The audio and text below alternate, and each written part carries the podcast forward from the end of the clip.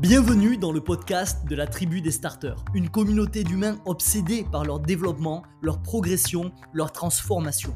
Ici, ensemble, on va parler productivité, organisation, gestion du temps, mais aussi modèle mental, neurosciences, psychologie et croissance personnelle. Je vais te partager tous les concepts, les astuces, les armes et les exercices des plus grands. Ensemble, on va apprendre à mieux penser, mieux agir et mieux construire. Tout ça dans un seul et unique but, développer des outils pour tirer le maximum de notre expérience de vie sur Terre. Mon nom est Sofiane, bienvenue dans Evolve.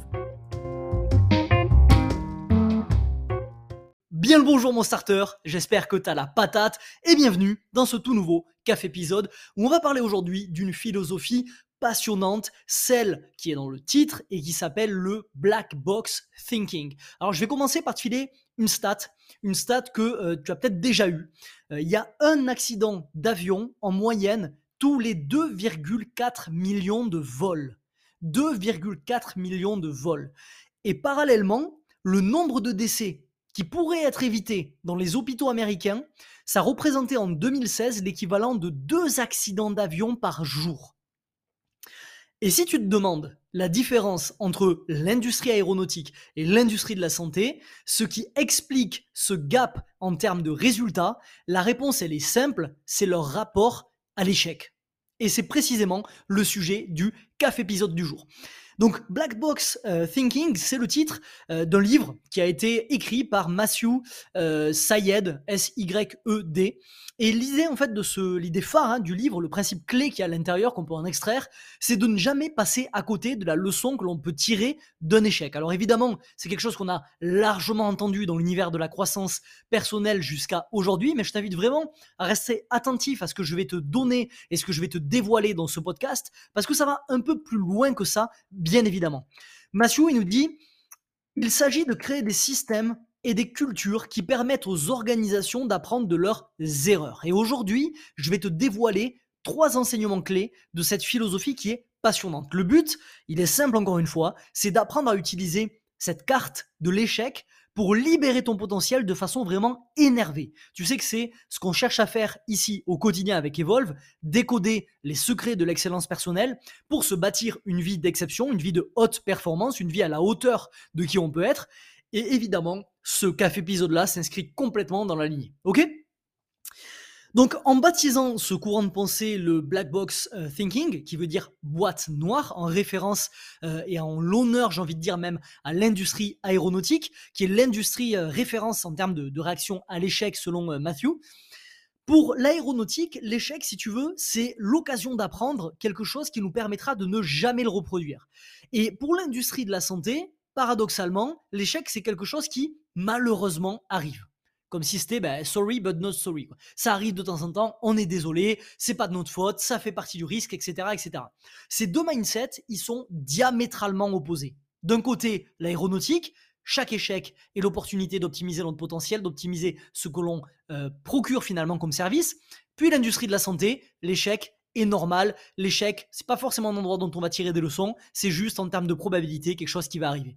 Donc ces deux mindsets diamétralement opposés entraînent deux comportements qui sont diamétralement opposés également. Et donc forcément, ça entraîne deux résultats qui sont diamétralement opposés. C'est marrant parce que j'en discutais encore aujourd'hui avec un confrère entrepreneur qui est coach sportif et qui euh, finalement était, euh, comment dire, euh, très énervé, très contrarié à l'idée de s'être trompé il s'est trompé à un moment, on va dire, et aujourd'hui, alors qu'il pensait récupérer les fruits du temps qu'il avait investi, des ressources qu'il avait investies, ben finalement, il n'a rien pu avoir. Et il a eu l'impression d'avoir perdu ce temps-là. Sauf que c'est paradoxal, il a eu l'impression d'avoir perdu ce temps-là, mais à côté de ça, il a identifié ce qui a fait qu'il a investi des ressources dans le vide et qui fait qu'aujourd'hui, il ne ramasse pas les fruits de ce qu'il a planté. Donc, il a réussi à identifier ce qui n'allait pas, il a réussi dès aujourd'hui à corriger le titre, le, tir, pardon, et paradoxalement, il a toujours l'impression que c'est un échec. Alors que non, en fait, c'est une victoire. Quand on est dans le domaine de la vie, quand on est dans le domaine du business, peu importe, il y a des euh, solutions que l'on ne trouvera jamais mis à part dans l'échec. Il n'y a pas un guide d'une bonne conduite de vie ou un guide de bonne conduite de l'échec. La plupart du temps, d'un business, pardon. La plupart du temps, ce qui se passe, c'est que on apprend des erreurs que l'on fait sur le terrain. Et il n'y a pas d'autre façon de le faire. C'est-à-dire que si tu veux avancer le plus rapidement possible sur ta vie, si tu veux avancer le plus rapidement possible sur ton business, il n'y a pas d'autre façon de faire que d'aller multiplier les plantages de nez sur du carrelage sur le terrain. T'as pas d'autre choix. Tu peux pas faire autrement. Et on a toujours ce mindset qui, je pense, que je pense on a hérité du système scolaire, qui est de dire si j'avais assez bien révisé dans le livre, j'aurais pas eu cette erreur qui m'aurait donné une, mauvaise note. Mais ça ne marche pas comme ça dans le jeu de la vie. Ça ne marche pas comme ça dans le jeu du business. Dans ces deux jeux-là, la seule façon d'apprendre est d'enchaîner les échecs. Donc finalement, c'est le principe hein, derrière ce black box thinking, cette philosophie-là, c'est d'ériger l'échec au rang de grand éducateur en fait. Ok? C'est de vraiment comprendre qu'il y a de l'or dans l'échec. Donc c'est parti pour les trois enseignements clés de cette philosophie du black box thinking. Le premier euh, enseignement clé, c'est d'apprendre des erreurs des autres. Eleanor Roosevelt, elle nous dit, apprenez des erreurs des autres, vous ne pouvez vivre assez longtemps pour toutes les faire vous-même. J'adore, j'adore, j'adore cette citation d'Eleanor Roosevelt. Je trouve qu'elle elle, vraiment, elle, témoigne de ce mindset que l'on a au sein de la tribu des starters et je trouve vraiment très aligné avec la philosophie qu'on défend au quotidien.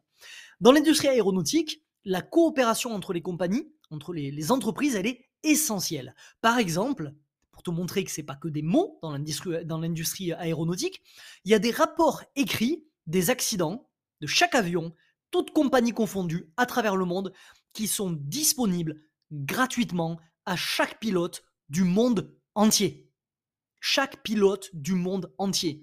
Il n'y a pas de non, non, moi je suis chez Airbus, donc euh, les rapports d'accident de, Airbus, on les garde que pour nous, pour pouvoir s'améliorer. Non, non, moi je suis chez, euh, j'en sais rien, moi, Columbia Airlines, euh, c'est mort, toute cette donnée, finalement, c'est pour moi, pour pouvoir m'améliorer, pour pouvoir dominer le marché. Non, on est tous dans le même bateau. Et ce système de partage, il permet à chacun d'apprendre des erreurs des autres, et ça en dit vraiment long sur le mindset de cette industrie. Il y a de l'or dans l'erreur. Et c'est uniquement en redéfinissant l'échec qu'on libère du progrès, de la créativité, de la résilience. La meilleure façon d'apprendre des erreurs des autres à notre niveau, en tant que starter, en tant qu'éternel étudiant, c'est trois choses hein, que finalement, dont j'ai déjà parlé, que ce soit dans la vague, la newsletter gratuite quotidienne, dont tu trouveras le lien directement dans la description de cet épisode, ou dans Evolve. Premièrement, on a les livres, les autobiographies, les non-fictions. Je t'invite vraiment à t'imprégner du mindset de ceux qui t'inspirent. C'est très facile aujourd'hui d'avoir accès à la vie de ces gens-là, et c'est bourré, bourré, bourré de punchlines, de pépites concrètement activables dans ton quotidien. Mais il y a également les formations, qui est le résultat de la théorie façonnée à grands coups d'expérience et d'échecs pendant des années et des années. C'est vraiment cette notion de temps artificiel dont parle très bien Thiago Forte, c'est cette capacité à absorber des années d'expérience en quelques heures. C'est-à-dire que tous les gens, par exemple, aujourd'hui qui rejoignent Productivité Légendaire, ils bénéficient de mes cinq dernières années d'expérience à perfectionner un système qui permet d'être productif au quotidien, à perfectionner un système qui m'a permis de bâtir un business rentable et florissant tout en ayant un poste à 35 heures en tant que chef de projet à côté et tout en continuant à faire du sport tous les jours, d'apprendre tous les jours, de faire de la batterie, de jouer dans un groupe, euh, de je ne sais je ne sais quoi, me lever à 5 heures tous les matins et finalement faire tout ça et et sûrement énormément de choses que j'oublie à l'heure actuelle parce que, comme tu l'as compris, c'est du freestyle, donc j'ai pas tout ça en tête. Mais c'est un système que j'ai perfectionné au cours du temps et qui m'a permis aujourd'hui d'avoir ces résultats-là. Quand tu passes à l'action avec productivité légendaire, c'est ça que tu absorbes. En l'espace de 7 heures, il me semble qu'il fait ce programme, en 7 heures, tu absorbes 5 années de vie. C'est complètement la notion du temps artificiel. Et c'est la meilleure façon d'apprendre des erreurs des autres. Et la troisième façon d'apprendre vraiment des erreurs des autres, c'est tout simplement d'observer notre entourage. Regarder à gauche, regarder à droite ce qui est en train de se faire, discuter avec nos parents, nos grands-parents, notre famille. Quelles sont ces erreurs qu'ils ont faites euh, quand ils étaient plus jeunes ou j'en sais rien, et qui aujourd'hui nous conseillent d'éviter de faire. Voilà, encore une fois, on a les deux pieds dans le temps artificiel. Ok? C'est le premier enseignement, apprendre des erreurs des autres. Deuxième enseignement, c'est une de mes pratiques préféré, donc je suis méga content de te la livrer aujourd'hui. Mais d'abord, n'oublie pas que je t'ai préparé un test de productivité 100% gratuit. Hein. Il est dans la bio de cet épisode-là, dans la description. Il s'appelle le révélateur. 20 questions pour évaluer ton niveau de performance et découvrir comment élever ton niveau de jeu. Ce test, il va t'évaluer sur les quatre éléments clés de la performance, la vision, la priorisation, les systèmes et la présence et euh, tu vas avoir un, score finalement sur 100. Et en fonction de où tu te places, tu sauras si tu appartiens au top 30, au top 10% des entrepreneurs. Je t'invite vraiment à aller faire le test, tu vas voir, c'est méga ludique et tu vas te régaler. Ça va te permettre entre autres de comprendre à quoi ressemble l'élite performance, quel est ton niveau actuel en termes de productivité et quelles sont tes meilleures opportunités de progression dans les prochaines années. Le lien est dans la description de l'épisode, tu cliques dessus et tu vas pouvoir le faire dans la foulée. Ok? Deuxième pratique dont je te parlais, c'est le prémortem. Le prémortem, c'est une pratique qui est très en vogue ces dernières années. L'idée est simple, c'est que tu veux examiner pourquoi un plan a mal tourné avant même qu'il ait mal tourné. La première fois où j'ai entendu parler de, cette pratique, c'était chez Google. Puisqu'apparemment chez Google, quand un nouveau projet est lancé, on monte une équipe. Et dans cette équipe, il y a une personne qui a une seule mission. C'est de trouver pourquoi le projet va se péter la gueule. C'est sa seule mission. Si elle trouve, elle obtient une prime et la reconnaissance d'ailleurs de ses collègues. Donc c'est une très belle encore une fois illustration de comment Google fait levier sur cette, ce, besoin d'appartenance que l'on a en tant qu'être humain. Et si elle ne trouve rien, alors le projet a de grandes probabilités d'être un succès. Alors j'ai jamais vérifié la source de cette info. À première vue, ça ressemble quand même pas mal au mindset de Google, qui est une boîte dont chaque personne en quête de libération de potentiel a vraiment beaucoup à apprendre en termes de fixation d'objectifs, de rapport à l'échec, d'innovation, etc., etc. C'est également quelque chose que je t'invite à faire, par exemple, dans ton couple. C'est une question méga intéressante à se poser. Tu te poses avec ton copain, tu te poses avec ta copine, et tu lui demandes, ok, flashback, c'est pas flashback, du coup, c'est euh, projection dans le futur. On est dans deux ans, notre relation a été un échec, on se sépare. À ton avis, qu'est-ce qui a merdé? Méga intéressant comme débat. Et c'est vraiment un réflexe que tu peux euh, appliquer euh, partout, sur ton business, dans ta, dans ta vie, sur un projet en particulier, etc. Pourquoi c'est si efficace? Parce que ça a fait un peu levier sur le principe euh, d'inversion dont je t'ai déjà parlé, qui est très cher à, Charlie Munger, et qui invite à se demander comment on peut faire pour ne pas atteindre l'objectif que l'on convoite. Par exemple, il vaut mieux se demander comment rester pauvre toute sa vie que comment devenir riche. Comment euh, se péter la gueule, échouer et finir lamentablement plutôt que comment réussir. Euh, comment devenir obèse plutôt que comment rester en bonne santé. Comment échouer mon mariage plutôt que comment réussir mon mariage. Pourquoi tout ça, ça fonctionne? Parce que ça fait levier sur quelque chose qui est encodé au plus profond de l'être humain, qui est le biais de négativité. Notre cerveau, à travers toutes ces générations et ces générations, à travers notre évolution, il a évolué justement pour euh, détecter les menaces beaucoup moins les opportunités. Parce que les opportunités, le fait de ne pas les saisir, ça ne le faisait pas crever. Ça faisait pas crever nos ancêtres. Par contre, le fait de ne pas savoir correctement évaluer les risques, ça faisait crever nos ancêtres. Donc notre cerveau est câblé pour le fait de euh, finalement déceler ces risques. Et une fois que tu as décelé ces risques, que tu as répondu à la question de comment avoir un mariage misérable qui finit euh, en catastrophe, eh bien tu as juste à inverser tous les bullet points que tu as trouvés et faire l'inverse. Et à ce moment-là, il y a de fortes chances que tu obtiennes un mariage réussi. Donc c'est toujours super intéressant de commencer par là.